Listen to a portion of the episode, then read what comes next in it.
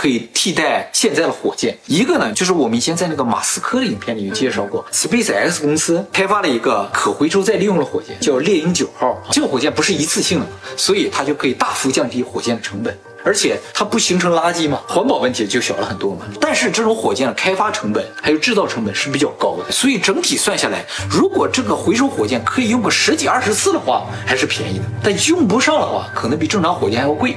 所以延长可回收火箭的寿命也是一大课题。但是它还是不能运货。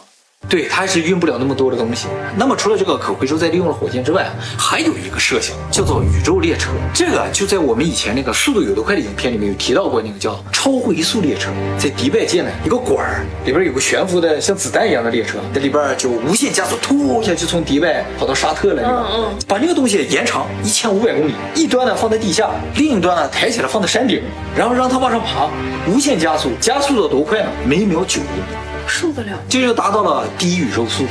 然后呢，从山顶那端，噗，这就打出去了，像个子弹一样，直接就进入了地球的轨道了嘛，就开始旋转。是这么一个设想。这个发射的速度比子弹要快，子弹的话大概每秒一公里，最快的这个九公里，所以不适合运人，主要运货。